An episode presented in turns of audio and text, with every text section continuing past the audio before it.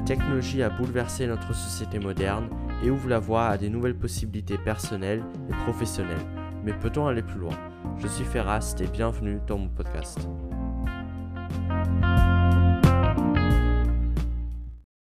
Faut-il être bon en maths pour savoir coder? Alors vous êtes sûrement en train d'apprendre à coder ou vous voulez devenir codeur et vous voulez savoir si oui ou non on a besoin des maths pour programmer. Donc on va répondre à cette question. C'est parti. Premièrement, apprendre à coder, ça demande du travail. Et la plupart des gens cherchent toujours des excuses en fait pour ne pas se lancer ou alors repousser le moment d'apprentissage. Bon, alors est-ce que c'est une excuse? Eh bien, euh, pas vraiment. Parce qu'en fait, c'est une excuse, mais c'est une excuse qui est légitime. Mais je vous rassure, on n'a pas besoin d'être excellent en maths. En fait, les maths, ça aide évidemment. Évidemment que dans la programmation, on a besoin de maths, mais on n'a pas besoin d'être un génie, on n'a pas besoin d'être Einstein pour euh, savoir programmer. C'est juste que on nous a inculqué dans notre enfance que les maths c'était chiant et que les maths euh, c'était abstrait et que ça ne servait à rien. Alors je vais faire une petite métaphore. Si par exemple à un enfant, on lui donne du chocolat noir, on lui dit tiens mange ce chocolat noir, ah, il va te dire non j'ai pas trop envie, euh, ça va aller. Après tu insistes, non, non, tu vas manger ce chocolat. Et jusqu'à le, forcer en fait à manger. Et après, on lui dit, ok, maintenant tu vas devoir manger ce chocolat tous les jours jusqu'à tes 18 ans. Et c'est un peu les enseignements des mathématiques qu'on nous apprend à l'école. Alors, évidemment, il y a certains élèves qui y arrivent mieux en maths. Et pourquoi? En fait, en maths, il y a deux catégories de gens qui réussissent. Soit il y a ceux qui ont le don, Bon, bah oui, ça existe, évidemment qu'il y a des gens qui sont plus forts que d'autres en maths, mais il y a aussi ceux qui ont des méthodes. Et ceux qui ont des méthodes peuvent aussi bien réussir que ceux qui ont le don en maths. Parce que la réalité, c'est qu'on n'a pas besoin d'être bon en maths pour être bon en maths. Alors je m'explique. Les maths, c'est une question d'envie. Parce que si tu n'as pas envie de faire quelque chose et qu'en plus ça demande de l'effort mental, évidemment que le cerveau, bah, il va pas trop aimer et il va plus avoir tendance à ne pas apprendre les notions de maths, par exemple, ou à tout simplement les oublier. Et le problème, c'est que le système éducatif euh, global, il, part d'une bonne intention, mais le problème, c'est que il rend les maths beaucoup trop abstraits, alors que les maths sont autour de nous et presque tout est mathématique.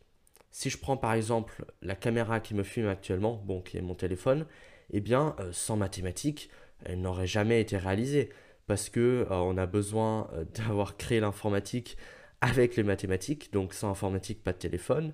Euh, par exemple, j'ai ce stylo. Donc ce stylo, bah, il a également été créé grâce aux mathématiques, puisque c'est de la géométrie en fait. Et il y a l'ordinateur, le micro que j'utilise actuellement pour m'enregistrer. Tout a été fait en fait grâce aux mathématiques, la, maison dans laquelle je me trouve actuellement, elle a été rédigée par les mathématiques. Les pyramides ont été construites grâce aux mathématiques. Donc les maths sont tout partout autour de nous. Le problème, c'est que les maths ont été à l'école rendus beaucoup trop abstraits. On nous apprend le théorème de Pythagore, le Thalès, etc. Mais on ne nous apprend pas à quel moment ça a été utile à l'humanité, alors que pourtant ça l'a été. Seulement, on ne nous le dit pas en fait en cours. On nous dit juste apprenez ce cours et puis révisez pour le test et vous aurez une bonne note et peut-être vous allez réussir votre vie. Mais en réalité, ça marche pas tellement comme ça parce que les maths sont rendus beaucoup trop abstraits euh, dans les cours classiques. Et du coup, ça fait quoi? Ça fait qu'on nous a dégoûté des maths et qu'on croit par exemple qu'on est nul en maths alors qu'on n'a simplement pas les bonnes méthodes. Regarde par exemple, euh, il y a un prof de maths sur YouTube euh, qui s'appelle Ivan Monka. Alors ce qui est incroyable avec ce prof de maths, c'est qu'il a une pédagogie telle que n'importe qui est capable de comprendre ses cours. Et c'est pour ça d'ailleurs qu'il a plus d'un million d'abonnés et que euh, presque tous les collégiens et lycéens révisent les cours avec lui. Parce qu'en fait, il a simplement réussi à trouver le bon angle pour expliquer les maths aux plus jeunes. Par exemple, bah déjà il est sur YouTube. Le fait d'être sur YouTube, ça crée déjà une connexion avec les jeunes et ça ajoute de la pédagogie. Évidemment, il est fort aussi quand il explique, il donne des exemples concrets, etc. un peu, en fait, ce qui est bien, c'est qu'il explique un peu comme Jamie. Et comme il a un peu le même ton de voix, je pense que ça rappelle euh, euh, des gens, euh, du coup, de C'est pas sorcier. Et ça les force, enfin, force pas, non, mais ça les, ça les encourage à écouter et à se dire, ah, ok, là, ça va être intéressant, je vais écouter. Je pense que c'est aussi pour ça qu'il a réussi. Mais en tout cas, ce qu'il faut comprendre, c'est que avec un bon prof, on peut réussir à comprendre les maths. Le problème, c'est que dans une salle de classe, bah, il y a 30 élèves et euh, bah, il ne peut pas expliquer individuellement à chaque élève. Il est obligé de faire un cours généraliste. Le problème, c'est que s'il y a un élève qui ne comprend pas telle ou telle explication, il est paumé pour tout le chapitre. Et c'est le problème, c'est qu'en maths, dans un chapitre par exemple, alors si tu n'as pas compris quelque chose, tu vas avoir du mal en fait à comprendre le reste. Et c'est pour ça que euh, on a l'impression de rien comprendre en maths, juste parce qu'on n'avait pas compris un seul truc au tout début. Alors je vais donner une autre métaphore. En fait, vous voyez les éléphants qui sont euh, en Asie, il me semble. Alors ces éléphants-là, euh, dès leur enfance, on les attache à un petit pieu, en fait, avec une ficelle à leurs jambes. Je vous mettrai une image à l'écran maintenant. Voilà, donc ça ressemble à ça. Et en fait, là, vous voyez actuellement l'éléphant qui est euh, énorme. Et vous dites, euh, c'est n'importe quoi. À n'importe quel moment, il, bouge sa patte et ça, arrache le pieu. Donc, à quoi ça sert? En fait, euh, c'est seulement que l'éléphant, on l'a conditionné dès son enfance à se dire, ok, bah, dès que je tire un peu, bah, ça fait mal. Donc, je n'essaye même plus.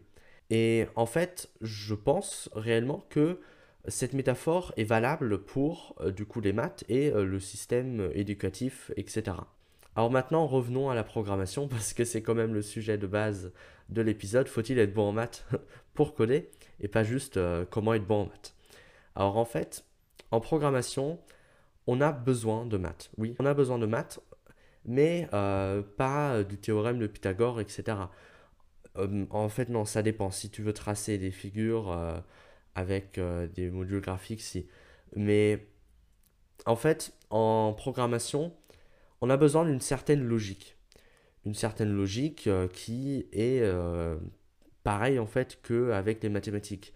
Mais on n'a pas besoin d'être excellent en maths pour coder. Évidemment, on a besoin de maths, on a besoin d'autres compétences aussi qui s'apprennent au fur et à mesure. Mais en fait, on a besoin quand même d'une certaine logique, mais cette certaine logique, en fait, tout le monde peut l'acquérir. Si vous avez au moins été au collège et que vous avez fait des maths, même si vous n'avez pas été excellent, euh, vous avez déjà tout ce qu'il vous faut, toute la logique nécessaire, entre guillemets, pour être codeur en fait. Et surtout que ça dépend des domaines. Évidemment, quand par exemple vous codez un site web, eh bien vous avez peut-être moins besoin de maths, mais plus besoin euh, de, de connaissances graphiques par exemple. Mais si par exemple vous faites de l'intelligence artificielle, évidemment, que vous avez besoin de plus de maths que euh, pour le collège, etc. évidemment que dans certains domaines, les maths sont plus présents que d'autres. Donc faut-il être bon en maths pour coder? C'est pas tellement une question à se poser parce que c'est faut-il être bon en, bon en maths en fait pour coder tel ou tel euh, projet? Parce que évidemment, si vous êtes euh, en intelligence artificielle, oui, vous allez besoin, avoir besoin de maths.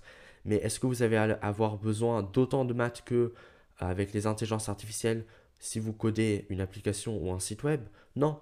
Mais néanmoins, vous avez quand même besoin d'une certaine logique, d'un certain esprit euh, logique tout simplement, qui vous permet euh, ensuite euh, de comprendre ce que vous écrivez.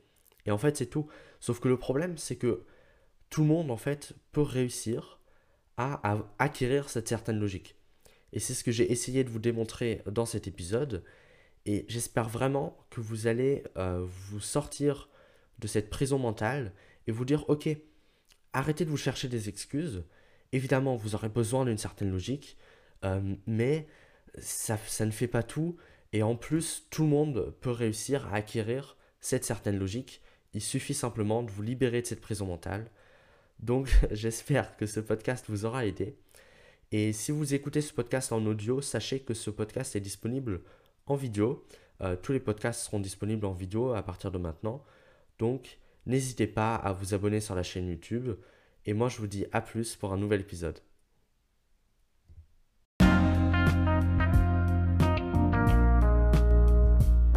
Si Si vous êtes resté jusqu'ici, c'est sûrement que l'épisode vous a plu. Pour ne pas rater les prochains épisodes, vous pouvez vous abonner. Pour soutenir le podcast, la meilleure chose que vous pouvez faire est d'en parler à vos amis et de laisser une note de 5 étoiles. Et nous, on se retrouve la semaine prochaine pour un nouvel épisode.